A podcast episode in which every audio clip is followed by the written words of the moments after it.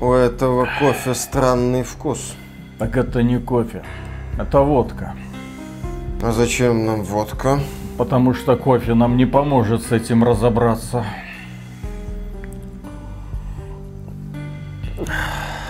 А сколько у нас водки осталось? Литр. Только он наполовину полон. Или он наполовину пуст? А нам этого хватит? Не знаю. Тогда я схожу за полупустым литром. А я схожу за полуполным. Надеюсь, это поможет нам разобраться. Ну, 50 на 50. Хорошие шансы. Хорошие. Мне нравится, да. Приветствую вас, дорогие друзья. Большое спасибо, что подключились. И прежде всего, мы просим у вас помощи. Мы знаем, что это видео будет пессимизировано на ютубе. Мы знаем, что на него посыпется огромное количество жалоб. Мы знаем, что количество дизлайков будет выше среднего просто потому, что мы осмелимся не восхищаться Алан Вейком вторым, ну, по полной программе, несмотря на то, что нам эта игра понравилась. Мы осмелимся не качать Сэма Лейка, создателя этой игры, на руках. Мы осмелимся не петь ему дифирамбы и, конечно же, не аплодировать его гению. Мы осмелимся критиковать. Немного, но все-таки критиковать Да, эту игру. И малое. после этого я уже представляю, что на нас посыпется. Тот самый дождь из дизлайков, жалоб. И, конечно же, YouTube отреагирует соответствующе. Поэтому, друзья, Поддержите этот ролик, подпишитесь на этот канал, потому что только здесь вы найдете чистую и неприкрытую правду. Конечно. Правду про Алана Вейка 2, который Миша прошел от начала до конца. И в целом-то игра ему понравилась. А в свою защиту я хочу сказать, что пессимизация финских шарлатанов из Remedy у меня идет уже 20 лет. Я недолюбливаю их творчество, начиная со второго Макс Пейна, который мне не очень нравится. Мне не очень нравится первый Alan Wake. Мне, кстати, в целом нравится Quantum Break, но там игре толком раскрыться не дали. И да, мне не очень нравится Alan Wake 2. Но он мне не нравится, я бы сказал, специфически. Дело в том, что я, да, прошел эту игру, провел в ней 20 часов. Я в целом получил удовольствие, несмотря на впечатляющий список проблем, с которыми вы в этом обзоре ознакомитесь. Но если меня припереть к стенке и начать говорить, а вот что, посоветуешь эту игру покупать, вот посоветуешь,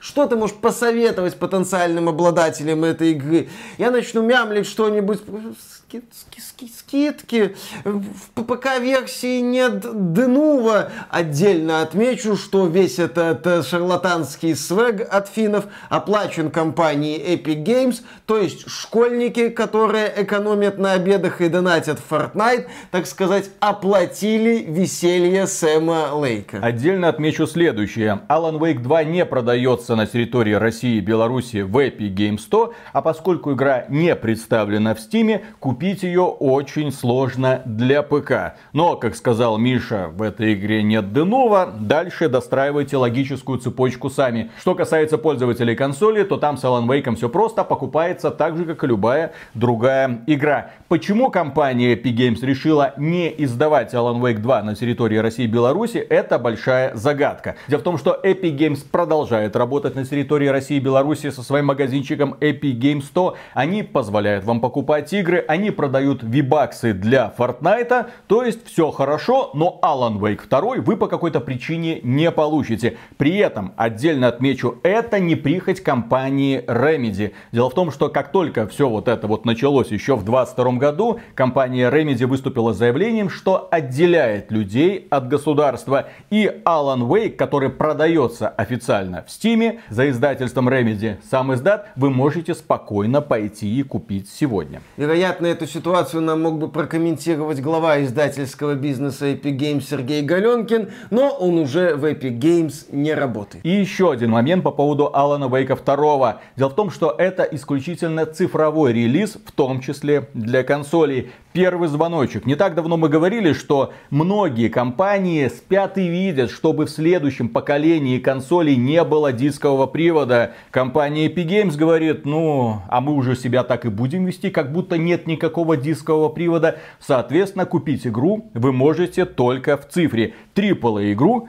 только в цифре, никакого дискового издания. И почему они это сделали, в принципе, понятно. Потому что Alan Wake это, по сути, одноразовая игра. Ты один раз проходишь, получаешь удовольствие. Что, что, что? Специалисты говорят, что чтобы понять, проникнуться и осознать сюжет Алана Вейка 2, одного прохождения недостаточно. Действительно, ведь можно пройти на YouTube и там посмотреть какое-нибудь второе прохождение, а еще лучше объяснение сюжета. Потому что хрен тебе, а не понимание того, что происходит в Alan Wake 2. Ну, что происходит в Alan Wake 2 в плане сюжета мы поговорим чуть позже. Для начала мы поговорим о том, что происходит в Alan Wake 2 в плане игровой механики. А о чем ты хочешь поговорить? А, а собственно, а. о том, с чем у Alan Wake 2 серьезная проблема и в том числе серьезная нехватка некоторых элементов этой самой механики. Да, в этой игре у нас два протагониста. Первый протагонист это агент ФБР Сага Андерсон, который отправляется в захолустный городишко где-то там на территории периферийной Америки, поскольку в этом месте нашли труп одного человека. Это не простой человек, это человек по фамилии Найтингейл. Фанаты первой части знают этого служителя закона, который называл Алана Вейка то Линчем, то Кингом, то Лавкрафтом, но всячески стебался над тем, что в Алан Вейк чувствуется влияние вот этих творцов, так сказать, мета-комментарий. Так вот, Сага Андерсон вместе со своим напарником Кейси, у которого лицо Сэма Лейка, это один из гейм-директоров Алана Вейка, второго творческий директор Remedy, в общем, уважаемый человек, без пяти минут Кадзима в квадрате, начинает расследование вот этого загадочного преступления. Да, агента Найтингейла ритуально убили, и Сага Андерсон пытается во всем этом этом разобраться. Сталкивается с таинственным культом, сталкивается с созданиями, которые одержимы тьмой и погружается во все это веселье. Тем временем писатель Алан Вейк находится в потусторонней реальности, во власти темной сущности. Привыкайте к подобной терминологии, потому что здесь у нас нужно сражаться с темной сущностью, темная сущность буквально. И Алану Вейку нужно убежать из темной обители. В общем, что бы это, блин, не значило. Экранизация знаменитого рассказика про черный-черный город. И Алан Вейк пытается как-то выкарабкаться из этой темной обители с помощью, естественно, своей гениальной писанины. И писанинствует, и писанинствует. Я думаю, знаешь, какой способ Алан Вейк использует? Помнишь, доктор Стрэндж пытался договориться с каким-то злодеем, а? и так его задолбал, что злодей в итоге сдался. И вот Алан Вейк сочетает идею Доктора Стрэнджа и Стивена Кинга. Пишет и пишет и пишет и пишет, вероятно, повторяя какие-то штампы, чтобы эта темная сущность в край задолбалась. Ну да, вот он оказывается то на этом ток-шоу, то бродит по какому-то мистическому Нью-Йорку, ну точнее, вот этой вот странной версии Нью-Йорка. Ну помнишь, как Эйс Вентура вылезал из э, носорога, так вот и Алан Алан Вейк вылезет в наш мир. И первое впечатление игра на меня произвела положительные. Ну, естественно, тебе показывают плотненького мужичка с волосатой жопкой. И не только это. Мне понравилась вот эта вот тягучая атмосфера, вот это вот медленное погружение. Да, ходьба, да, разговоры, но благодаря вот этому ты аккуратно вот так вот шаг за шагом погружаешься в эту странную атмосферу американского захолустья, где творится всякая чертовщина. Когда ты бродишь поначалу по территории, прилегающей к озеру, по этому ночному лесу, лесу, выхватывая фонариком какие-то жуткие образы. Мне было очень и очень приятно вот от этой неуютной атмосферы. Естественно, на сагу начинают нападать знакомые нам по первой части пьяные лесорубы, охваченные тьмой. В них нужно посветить фонариком, чтобы сбить этот темный щит, щит и начать в них стрелять. И сразу отличие такое вот от первой части. Разработчики попытались сделать так, чтобы каждый противник представлял опасность. Здесь противники выносливые, бьют больно. Сага не то чтобы прыткая. Вот это вот ощущение того, что любой противник может стать твоей погибелью, здесь передано хорошо. На высокой сложности. Естественно, да, я играл на третьей сложности, максимально доступно изначально, и мне это нравилось. Я боялся вот этих противников. Да, вот в начале, когда я играл, противников немного, и я идею эту понимал. То есть я как мыслил, разработчики отказались от переизбытка однотипных сражений первой части. Окей, я понял. Сделали сражения, ну скажем так, нечастыми. Зато каждое сражение меня поначалу напрягало и создавалось вот это вот прикольное ощущение, которое мне нравится в хоррорах. С одной стороны, да, враги не часто встречаются, но ты каждую вот эту вот встречу ждешь не с нетерпением, с таким вот раздражением, потому что ресурсов немного, патронов немного, аптечки могут закончиться, и ты думаешь, а можно я просто похожу? Но периодически натыкаешься на противников, напрягаешься, чтобы их убить, и идешь дальше. Более того, когда я бродил по лесу ночному, когда я бродил по заброшенному парку аттракционов,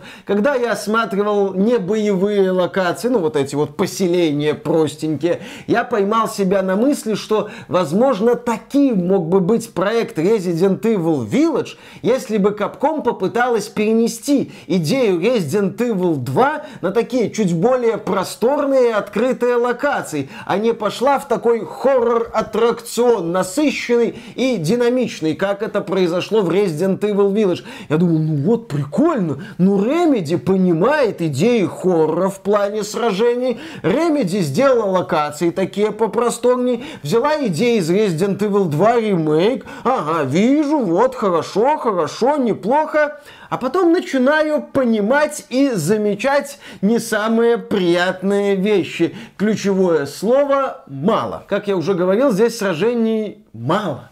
Да, они очень-очень редки. И игра регулярно скатывается именно что в симулятор ходьбы в атмосферных локациях. И чем меня игра раздражала поначалу? Я прошел половину Алана Вейка 2 и забросил. Я забросил ее потому, что действительно сражений, которые мне понравились, мне очень понравилась боевая механика, мне очень понравилась реализация оружия, мне понравилось, что противники прыткие и порой даже разнообразные. Все сделано хорошо, кроме того, что за 10 часов у меня было сколько боевых столкновений? Пять? Семь? За один час ты можешь просто ходить, что-то исследовать, сюда пройти, там головоломку какую-то разгадать, загадочку, термос найти с кофе, который здесь является точкой сохранения. А все остальное время, да, ты идешь в предвкушении того, что когда-нибудь ты встретишь противника, чтобы красиво с ним разобраться. Мало. Я в этом году прошел Dead Space ремейк, мне очень понравилось. Я прошел Resident Evil 4. Я понимаю, что эти игры немного другого жанра. Это не психологические хорроры, но, блин, чуть побольше места не места, я бы даже сказал, не экшена.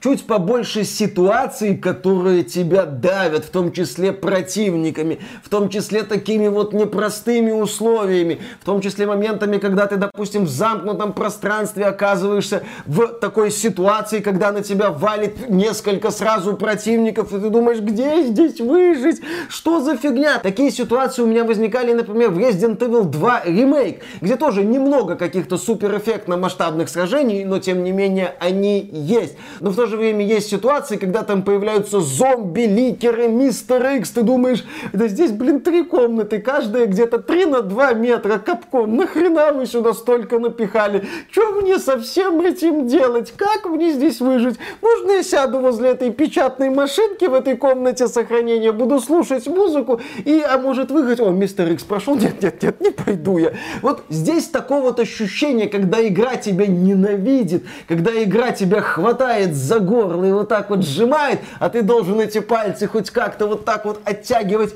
Нету. Ты понимаешь, что здесь мало видов врагов, мало оружия, мало сражений, что абсолютное большинство врагов это эти вот пьяные лесорубы. Да, здесь есть волки, но сколько раз я с ними-то сталкивался? Один, два, три за всю игру, ну, за всю компанию Саги Андерсон. Мы сейчас про нее конкретно говорим. Компания Алана Вейка это вообще э, цирк и клоуны в плане механики. Ты вот это видишь. Да, здесь есть боссы. Да, в процессе этих битв я неоднократно умирал, но эти боссы тоже не очень напряженные. Это тоже такие вот чувачки под влиянием темной сущности. И, в принципе, я душнил на эту тему по поводу первого Алана Вейка. Я буду душнить и по поводу второго. Мне не очень нравится нравится и сама идея противников формата обычные люди во власти вот этой тьмы. То есть люди, вокруг которых вот этот мыльный эффект. Это консольщики. Это люди, которые все в мыле. И, наверное, они говорят Алану Вейку, что 24 кадра это замечательно. Больше человеческий глаз не видит. Я не понимаю, почему студия Remedy не делает каких-то жутковатых противников. Тем более, что в Alan Wake 2, так сказать, взрослый возрастной рейтинг. В Alan Wake 2 есть кровь, в Alan Wake 2 есть прям жутковато кровавые сцены, но когда речь касается внешнего вида дизайна в целом противников и боссов, мы наблюдаем такие вот заурядности. Там есть мужицкая волосатая задница и маленький писюнчик. Вот именно. А интересного дизайна противников нет. Я больше скажу. Во всей игре, во всей, подчеркиваю, игре, есть ровно одно такое напряженно-эффектное сражение, когда сага должна отбиваться на небольшой арене от прущих со всех сторон противников под, под шикарнейший саундтрек. Вообще ты смотришь вот на эту вот сцену, деды там жгут, мощная музыка валит, а ты, ну, кое-как отстреливаешь вот этих вот одинаковых противников. Ты в этом моменте участвуешь, ты понимаешь, что нужно что-то больше, что вот этот момент бы логично смотрелся, не знаю, в Doom 16, например. И прикол-то в том, что в этой вселенной возможно все, потому что она ограничена исключительно воображением Алана Вейк. Он же дописывает все, он трансформирует образы. Если что, сага была белой. Да, то есть здесь как бы реальность, в которой действительно может произойти абсолютно любая хрень. То есть разработчики во главе с Сэмом Лейком придумали такой мир и населили его максимально заурядными противниками. А боссы здесь, ну, сойдет, боссы за сагу отмечаю, ну, сойдет. А вот что не сойдет, мне кажется, так это дебильная система прокачки. За сагу мы ищем и секретики, ланчбоксы, чтобы найти в них ресурсы для прокачки и прокачивать найденное оружие, улучшать его. Один момент. Дело в том, что мы находим там какие-то обрывки бумажек, которые потом телепортируются в чердак саги, ну, в голову женщины, а там пусто, извините, Нет, да, там и буквально... полно всего как раз. Ну, ну полно, что там Ну, полно? Виталик, это фантастика. Огромное пустое пространство с письменными столами. и всякими мыслями. В этой вселенной происходит абсолютно любая самая фантастическая дичь, включая такую дичь, как мысли в голове у женщины. И вот, эти бумажки телепортируются в ее голову, ну, на этот самый виртуальный чердак, и на этом самом чердаке мы прокачиваем оружие. Это как работает. По поводу прокачки оружия Миша сейчас подробнее на этом остановится, но что меня лично впечатлило, там есть такие прикольные бонусы, например, ты находишь арбалет, да, здесь есть такое оружие, если ты прокачаешь определенную способность, то после выстрела арбалетным болтом во врага, после этого пистолетные пули будут примагничиваться к этому арбалетному болту. А, пр- прикольная тема. Да, здесь есть еще ускорение перезарядки, например, повышение вместительности магазина. Я могу назвать несколько полезных бонусов, но смысл других бонусов от меня ускользнул. Сражений здесь не очень много, поэтому ты на эту прокачку смотришь размазанную, думаешь, нахрена? Ну окей, вы копипастили, допустим, Resident Evil классический, не боевой.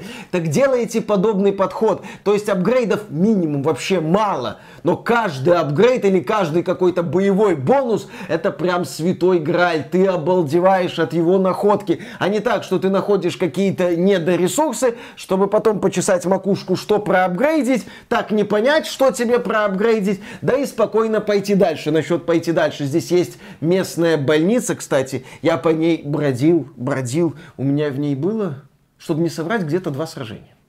Больница. Два сражения. Одно из самых таких мощно атмосферных мест в любом хорроре. Ну, немножко пострелял. Хорошо, зато сражение не задалбывают. Я согласен, не задалбывают. Задалбывает в этот раз ходьба. А нет, не только ходьба. Сага же у нас детектив, очень умная женщина. И еще у нее есть, да, вот этот вот чердак. Это отдельная комната, куда героиня может телепортироваться после нажатия кнопки. И мне реализация этого чердака не понравилась. Она ломает атмосферу. Я из вот этой вот жутковатой реальности переношусь в какой-то safe space, где мне как бы, наверное, ничего не угрожает. Героиня закрывает глаза при этом, ну да ладно. На мой взгляд, если уж делать детективную часть, было бы прикольно, если бы сага останавливается и открывает файлы и начинает их листать. Прямо во тьме. Ощущение, что на тебя может кто-то напасть.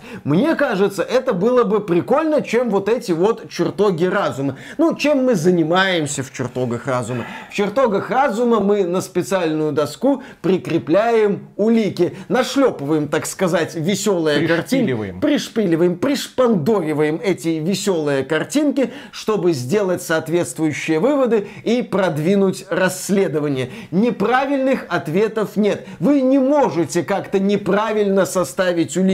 Составить улики можно только в определенном порядке, так как задумали разработчики. Здесь нету такого, что вы можете прийти к неправильному подозреваемому. Здесь нету такого, что вы можете зайти в тупик и вынуждены переставлять улики. Нет, все линейно до абсолютного безобразия. Если чутка пограбить караваны и сказать, ну хрен с ним, вы в сюжете нелинейность не сделали. Окей, собрать улики можно так, что появляется условно два вывода. Делаешь первый вывод и открывается один маршрут. Делаешь другой вывод, открывается другой маршрут. В одном маршруте, допустим, мало противников и мало каких-то полезных ресурсов, а в другом маршруте до хрена противников и один, но очень ценный апгрейд. Ну, то есть, чтобы вот эта вот детективная часть была элементом механики, а не просто какой-то убивалкой времени. Я читал в интернете объяснение, почему разработчики так сделали. Ну, нас же Сэм Лейк, он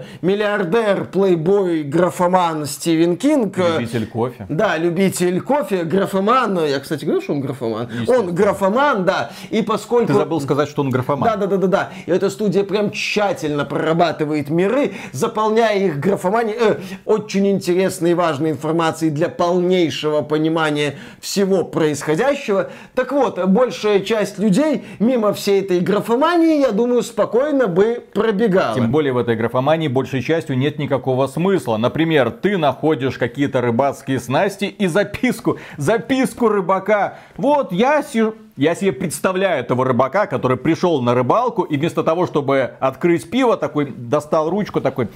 Я сегодня пришел рыбачить и забросил удочки, как обычно, выловил двух рыбок, а по лесу какие-то парни бегают в каких-то нарядах, но слава богу меня не трогают и так далее, и так далее. Что это? О чем это? Как это дополняет картину? Это просто бездарная трата моего, в первую очередь, времени. Какое мне дело до этого рыбака? А, графомания, конечно же, потому что в этой вселенной все графоманы. Поэтому игра нам как бы говорит, зря что ли Сэм Лейк морал столько виртуальной бумаги. Ты тоже с этим всем ознакомься, и только после этого игра сделает следующий шаг. И вот насчет этого. У меня был один восхитительный момент.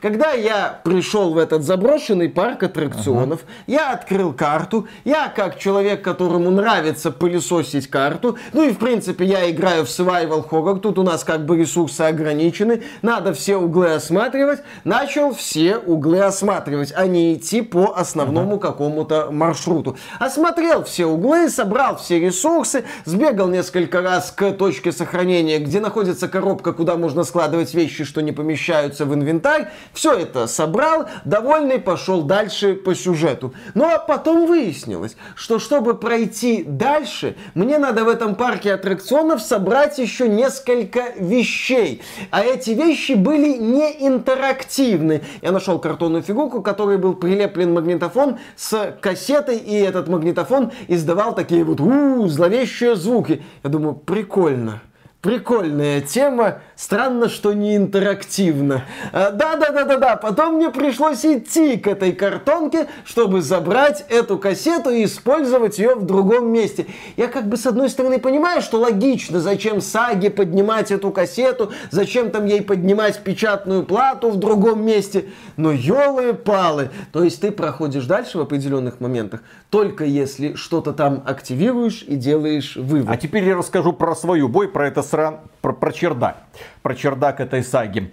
Так вот, я приехал в одно новое место и пытаюсь понять, а ради чего я сюда приехал. Какое-то идет концертное выступление, какого-то фина, то ли уборщика, то ли кто он. Ну, он в контроле был уборщиком, он здесь тоже есть. И почему-то он поет, и поет, кажется, бесконечно. Мне говорят, дождитесь окончания шоу. Я стою, смотрю, слушаю эту песню, думаю, ну когда-то ж она закончится. А она не заканчивается. Он поет и поет, он поет поет и поет. Ладно, 10 минут из жизни вычеркнули. Раздражение накапливается. Я начинаю обходить все домики, пытаюсь разговаривать с людьми, которые там как бы живут. Но здесь жители это статисты, которые изображают очень странные порой анимации. Например, женщина, которая ловит руками капли дождя. И вот она их ловит и ловит, никак на тебя не реагирует. И эта анимация бесчисленное количество времени повторяется. Ты понимаешь, окей, это не более чем декорация. Наконец-то видишь э, двух местных жителей,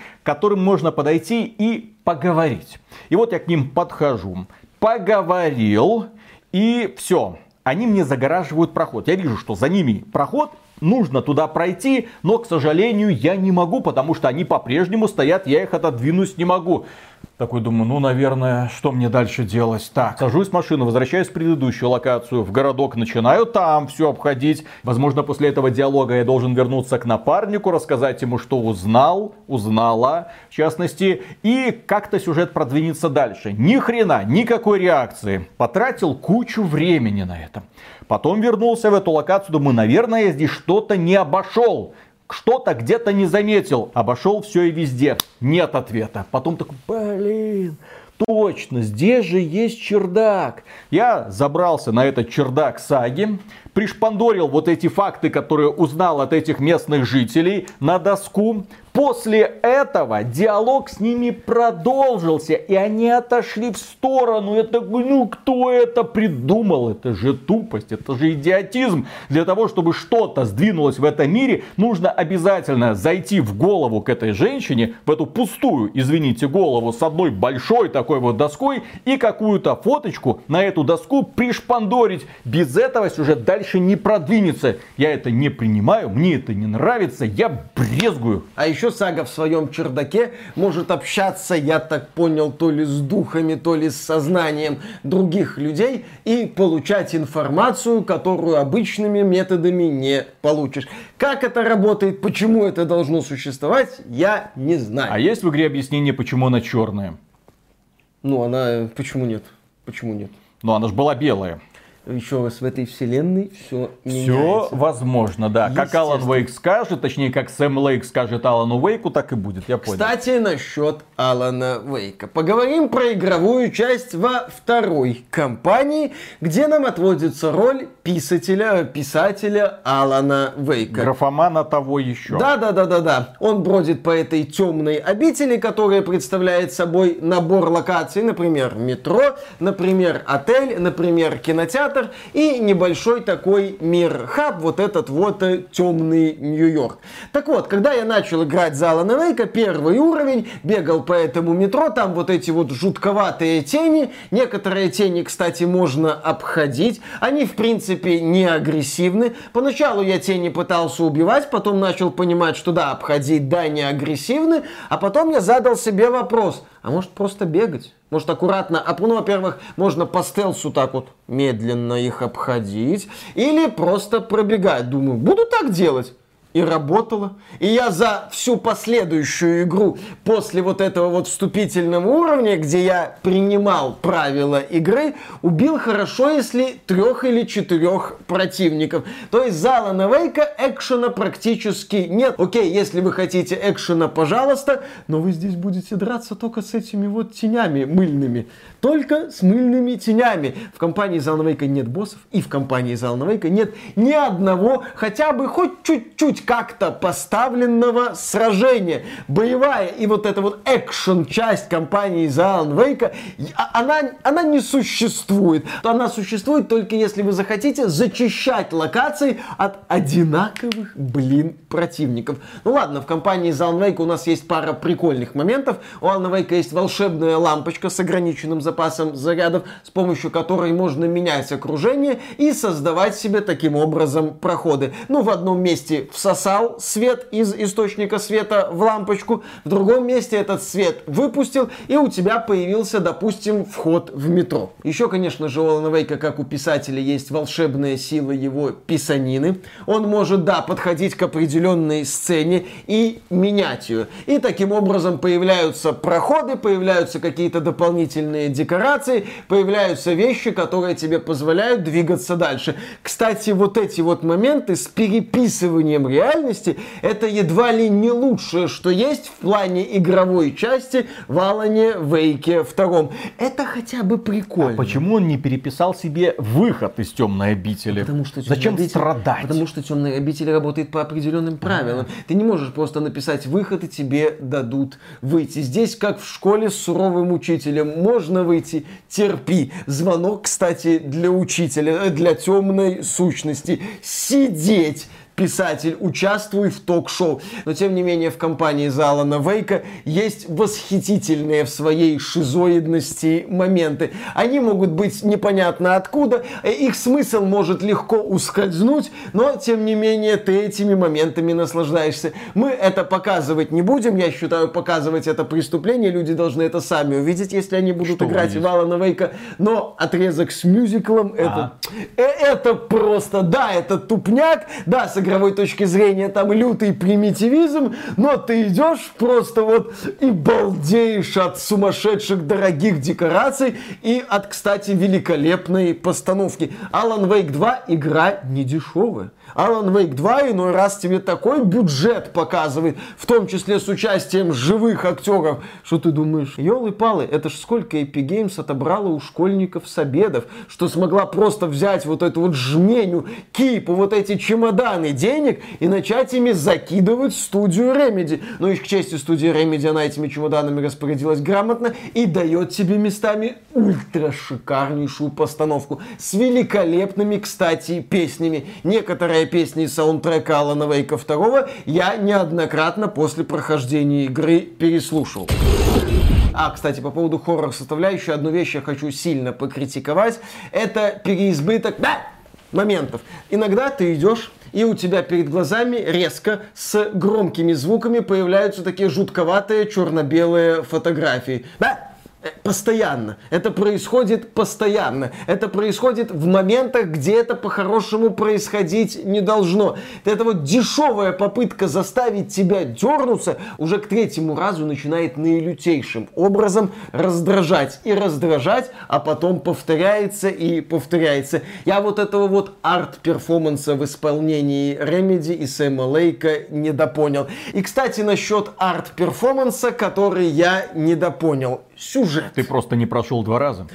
Три раза, четыре раза. Мне надо было, наверное, понимаешь, играть и конспектировать. Сюжет, я так понимаю, здесь что-то в стиле лекции по, я не знаю, функциональному анализу, когда ты должен конспектировать форму. Пикс. А... Вот тебе ответ. Если ты хочешь найти ответ, что такое Twin Peaks, особенно последний сезон, то тебе нужна справка от сообщества. Люди наверняка уже разбираются, анализируют разнообразные отсылки для того, чтобы потом тебе, дураку, объяснить, что тут на самом деле было. Эта игра не для слабых умов, ну и не для него, не для меня, естественно, не для тех людей, которые предпочитают линейное удовольствие. Здесь мета-отсылки, мета-ирония, вероятно, мета-шутки над мета-людьми. По поводу сюжета Алана Вейка я отмечу ряд моментов. Первый момент. Для полного понимания настоятельно, я считаю, рекомендуется знать хорошо сюжет первой части, чтобы сразу без каких-то дополнительных пояснительных бригад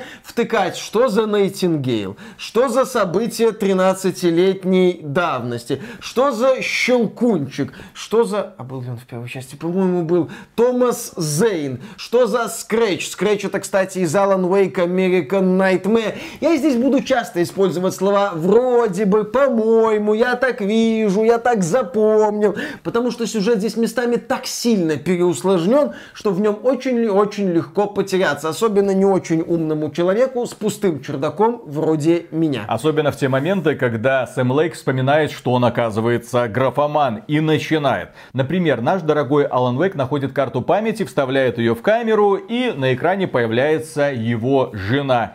И дальше следует ее монолог. И она рассказывает, и рассказывает, и рассказывает, и рассказывает, и рассказывает, и рассказывает. Я хочу, чтобы вы поняли, насколько это нудно и скучно. Женщина, да, я жена известного писателя, у него поначалу все получалось, потом он потерял вдохновение, а потом он куда-то пропал, а потом он вернулся, но это, наверное, был уже не он. Но это я быстро пересказал суть этого монолога. Там вот это все со слезами на глазах, с дрожью в голосе. И ты смотришь на эту женщину, я тебя первый раз вижу, а ты уже хочешь мне в душу залезть. Не бывает так. И я вместо того, чтобы проникнуться сценой, я вот наматывал круги вокруг кофейного столика, сделал, по-моему, кругов 50. Следующая моя проблема с этим сюжетом. Здесь могут быть очень специфические правила. Дело в том, что Алан Вейк у нас писатель, он выписывает выписывает себя из темной сущности. Он использует какие-то фишечки. Его эти правила писателя перекидываются на мир саги.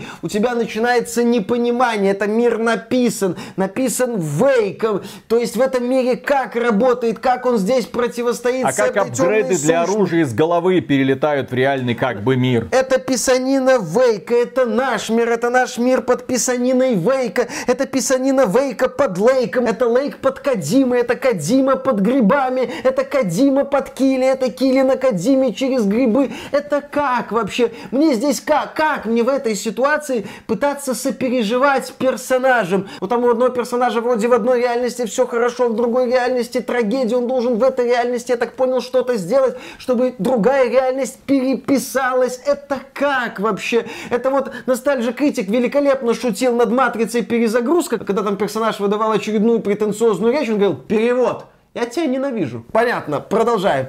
Перевод. Я люблю говорить. Мы поняли. Так и вот здесь. Вот мне бы хотелось, там студия Remedy хочет развивать Алана Вейка второго, можно там режим для быдла сделать. Пожалуйста, чтобы вот такие дебилы, как я, вот как Виталик, могли вот иногда нажать на кнопочку перевод, и нам бы объясняли, что в этой реальности так происходит, потому что вот то было, чтобы я не путался. Здесь еще, да, если мы говорим про Линча, еще такая тема, что есть персонажи странности. Ну, Линч, Шьямалан таким активно пользуется, что персонажи вместо того, чтобы свои какие-то чувства выражать, начинают говорить какими-то загадочными словами. Да. Что-то выдавать одно, другое, третье. Некоторые сцены, такое ощущение существует, как мы уже говорили, просто чтобы показать тебе какую-то странность. Почему бы и нет? Мы можем. Мы можем это сделать, то сделать. Персонажи превращаются из странности в дорожные знаки, ну, которые тебе объясняют, куда идти, что тебе делать. Да, здесь есть искренние эмоции, но они в этом потоке странностей откровенно теряются. И по поводу сюжета в игре есть цитата, которая, на мой взгляд, великолепно этот сюжет описывает. По крайней мере, мое отношение к этому сюжету. Это один из персонажей говорит в адрес Алана Вейка. Если Кейси вымышленный персонаж, а вы переняли его роль детектива, значит ли это, что вы теперь лишь персонаж? И вот эти мысли преследуют тебя постоянно, потому что ты не понимаешь, мир вокруг тебя реален, персонажи реальны ли, а если они нереальны, то как ты можешь сопереживать, потому что они являются всего лишь функцией, которую придумал автор для того, чтобы что-то сделать. В этой игре слишком дохрена условностей. В этой игре вот есть игровые условности, которые как бы понятно зачем существуют, для того, чтобы сделать игру немного интересней. Тебя специально ограничивают подобными правилами. А здесь у тебя сюжет, весь сюжет условный, с персонажами саундтреками, с локациями. Ты не понимаешь, что здесь на самом деле имеет хоть какое-то значение. Но смотри, Виталик, умные люди говорят, что в этой графомании Лейка есть смысл. И этот смысл можно собрать воедино и выдать в формате какого-нибудь ролика, где сюжет Алана Вейка 2 будет понятным языком объяснен. И я уверен, что такой ролик будет очень и очень интересно посмотреть. Даже мне, потому что мне интересно все-таки понять, что там Сэм Лейк намутил. Оказывается, в этой всей мешанине есть смысл. Если умные люди мне этот смысл смысл объяснят хорошо. Но здесь будет одна такая скандальная мысль. Если основная ценность Алана Вейка это ролики с объяснением сюжета, то с этой точки зрения ценность Alan Wake 2 как проекта на уровне ценности Голлума. Голлум же тоже люди активно смотрели. У нас обзор Голлума это один из самых популярных обзоров вообще в этом году, которые мы только записывали. То есть люди в Голлума играть не будут, но они с удовольствием посмотрят, как кто-нибудь от этого Голлума горит. С Alan Wake тоже как бы можно поиграть, а можно просто посмотреть ролики. И да, я провел в этой игре 20 15 часов, собрал многие секреты, дополнительные какие-то загадки. Здесь есть, кстати, не глупые дополнительные загадки, в том числе математические задачки, над которыми я тупил минут по 20-30, но это было прикольно, когда я их решал. Есть прикольные головоломки, где ты должен прочитать стишок и поставить в определенные точки определенные куклы. Это тоже заставляет подумать. Но если мы посмотрим на Alan Wake, так сказать, в сухом остатке, что мы имеем? Так вот, я считаю, что Alan Wake 2 это настоящий настоящий такой AAA артхаус. Нет Лоу 2 с его дракмановщиной, где весьма тупенькие убогие идеи весьма в лоб тебе выдаются, а там уже начинается из ПГС любителей этой дракмановщины. Нет, вот Alan Wake 2 это AAA артхаус. Это дорогая игра, это видно, с отличной, я считаю, графикой, с великолепной музыкой, специально созданной для этой игры, с крутейшей постановкой в ряде моментов, но в то же время шизоидная до мозга костей и претенциозная. Ты когда играешь, у тебя ощущение зачастую, что ты смотришь, как Сэм Лейк сам собой любуется, сам восхищается своей гениальностью, выдает как какие-то гениальные моменты, ему вот, вот он всю эту картину понимает как создатель. Он говорит, вот это я насрал, вот это я натворил, вот это круто. Концовка у меня будет такая. Концовка у меня будет такая, что сначала я скажу, может вы DLC купите, которые уже анонсированы, возможно там будет продолжение, а лучше нет, может быть еще лет через 13 выйдет Alan Wake 3, и там будет и там будет очередной клиффхенгер. Да, кстати, в игре концовка в формате клиффхенгера. Потому что нужен следующий шаг. Потому что объяснений не будет. Мне кажется, авторы сами до конца не понимали, что происходит. Со своей стороны я отмечу. Мы тут не раз в обзоре вспоминали Дэвида Линча. Но Дэвид Линч, по крайней мере ранее, не из последнего сезона этого Твин Пикса, он умел давить на эмоции. Он умел тебе представлять убедительных персонажей. Именно поэтому, когда ты смотрел «Шоссе в никуда», «Малхолланд Драйв» или первые там два сезона Твин Пикса, ты был увлечен, потому что тебе было не насрать на этих персонажей. Ты понимал, что они реальны. Они существуют в каком-то странном мире, где очень странно переплетаются события и судьбы, и порой ты даже не понимал в финале. Вот ты досматриваешь до конца шоссе в никуда и понимаешь, что смысла в этом фильме ты как-то не видишь, но тебе было весело, и тебе хочется заново его пересмотреть, чтобы, ну, понять немного больше и, вероятно, проникнуться. То есть, Кино самодостаточное. Тебе было даже не обязательно понимать, что происходит для того, чтобы получать от него удовольствие. В случае с Аланом Вейком у меня не получается проникнуться симпатией героем, как это было, например, во втором Silent Hill, когда ты с первых же секунд проникался симпатией главному герою. Ты понимал, что он ищет, ты понимал, куда он идет, и несмотря на то, что вокруг творилась какая-то непонятная хрень, ты все равно с удовольствием проходил дальше. И многие люди, которые в свое время проходили Silent Hill 2, наверняка помнят каждую ключевую сцену, каждое общение с каждым, блин, персонажем. Настолько хорошо это все было выписано. Что касается Алана Вейка 2, здесь диалоги, да, графоманские и странные. Главным героем очень сложно симпатизировать, особенно Саги. Она типичная, сильная, независимая женщина. Она бы хоть раз, блин, охнула, встретив в лесу какую-то непонятную хрень. Она бы хоть что-нибудь произнесла. Нет. Это просто человек-функция. У нее на лице ничего не дрогнуло. А вспомните хотя бы Resident Evil 4 в начале этого года, который вышел, когда наш дорогой Леон Кеннеди, который уже пережил некоторое дерьмо в Resident Evil 2, повстречав этих новых монстров, мягко говоря, удивился. А здесь ничего. Абсолютно холодные эмоции. И именно поэтому я забросил прохождение Алана Вейка. Мне было плевать на судьбу саги, мне было плевать на Алана Вейка. Я быстро понял, что это все графомания, без цели и смысла. А потом мне позвонил Миша и сказал, ты знаешь, чем игра заканчивается? А ничем она не заканчивается. Объяснение ждите в DLC, блин. Объяснение ждите в роликах умных людей. Да, в сухом остатке в плане механики у нас есть редкие сражения, у нас есть боссы на сойдет, у нас есть позорная по большей части в плане боевой механики компания за Алана Вейка, у нас есть раздражающая тема с чердаком саги Андерсон. То есть, если мы посмотрим на Алана Вейка как на игру, то мы увидим очень и очень печальную картину. Но я, в принципе, даже позднего Линча люблю, поскольку мне нравится ловить такую вот странную шизу и просто на волнах этой шизы куда-то там плыть. И вот в случае с Аланом Вейком вторым мне эту шизу поймать удалось. Я наслаждался странными моментами, я болтал с этим вот странным уборщиком, который, да, в метавселенной, я наблюдал за тем, как вселенная Ремеди здесь сливаются воедино. Мне, в принципе, было интересно увидеть, какая хрень произойдет здесь в следующий момент. С какой хренью столкнется Алан Вейк, что он там будет делать с этим местным Томасом Андерсоном, а не, по-моему, Томас Зейн. Кстати, Тут какой-то Томас Зейн, тоже какой-то значимый персонаж.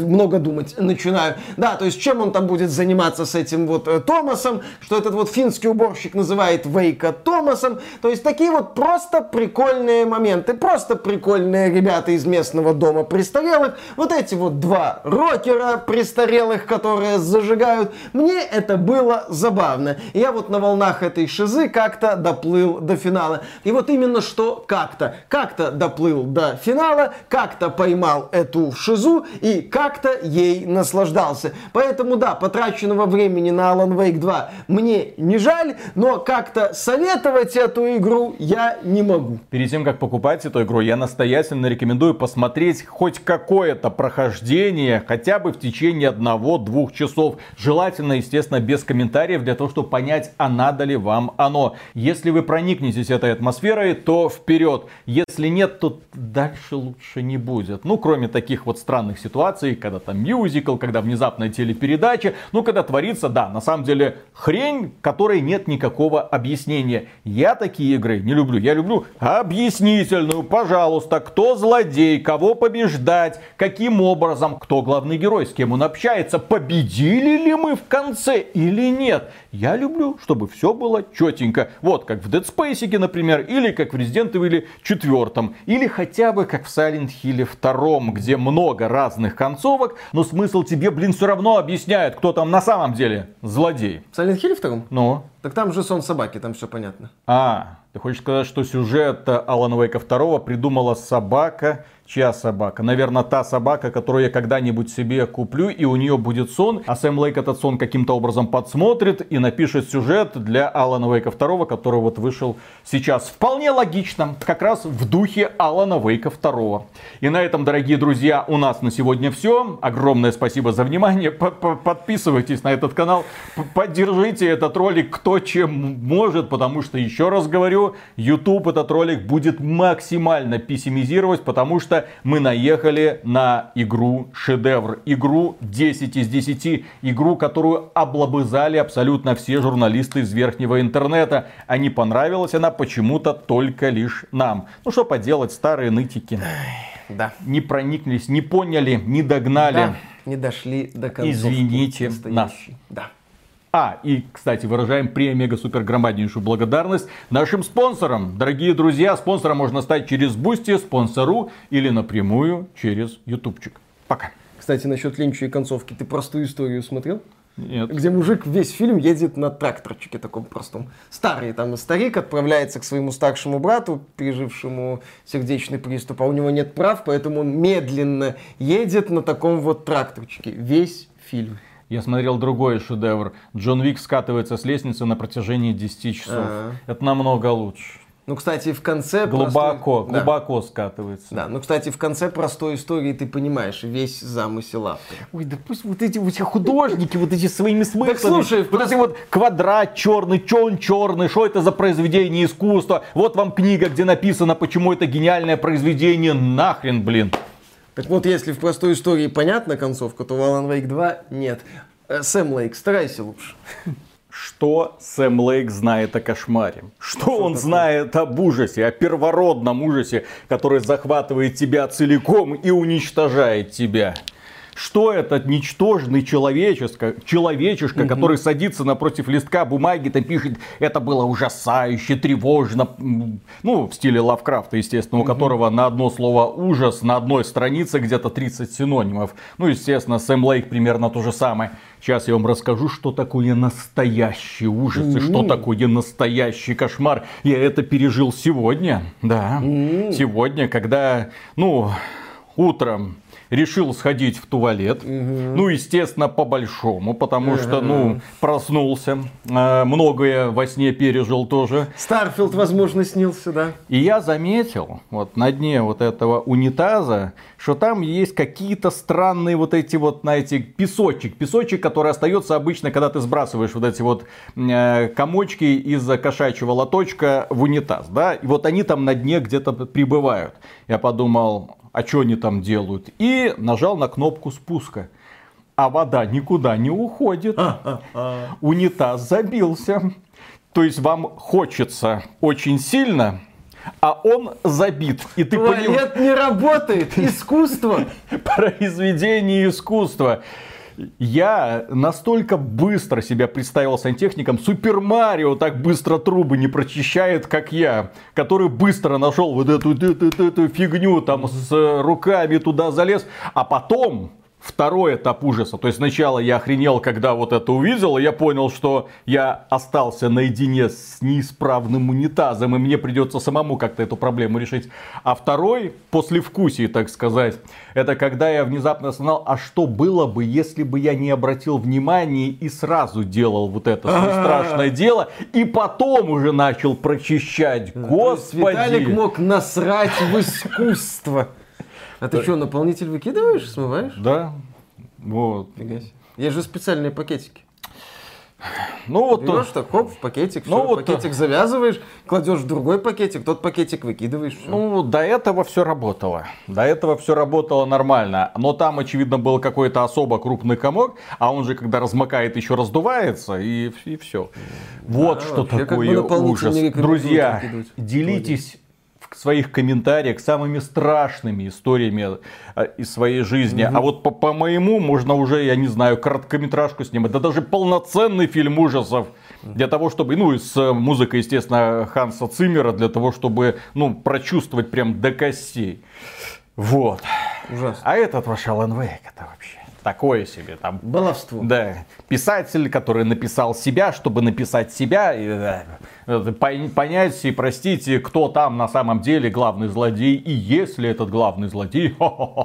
И что такое правило ужастиков, хоррор и Ой, что ты разоткрыл. Ой, опять вот прям вспотел, когда вот это все заново пережил в своих ну, мыслях. есть прикольная такая штука с пакетиками, чтобы туда наполнитель выкидывать. Я тебе могу показать. Ты еще посоветуй вот эту специальную лоток, который автоматически там все перерабатывает, освежает. Не, все эти автомоющие лотки, это такая. Короче, коты это зло. Да. А потом, если мы остановим первопричину этого ужаса, то это коты, блин. Вот и все. Да. Понятно. Так что собаки лучше котов. Угу. Именно поэтому. Да, да, да, да. Хочу, хочу собаку. И такое бывает. Ладно, раз, два, три.